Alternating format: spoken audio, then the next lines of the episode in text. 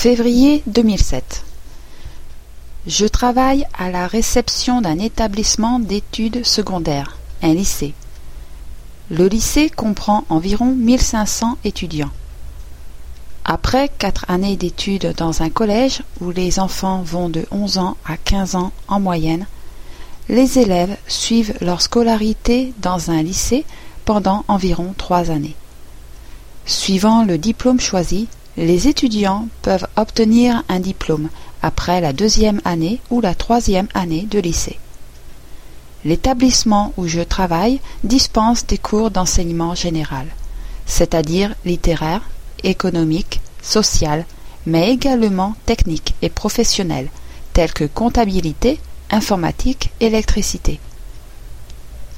À la suite du diplôme du baccalauréat qui sanctionne les études lycéennes, il est possible aux étudiants, avant d'opter pour une entrée en université, de poursuivre pendant deux années supplémentaires en vue d'obtenir un brevet d'études secondaires, le BTS, brevet de technicien supérieur.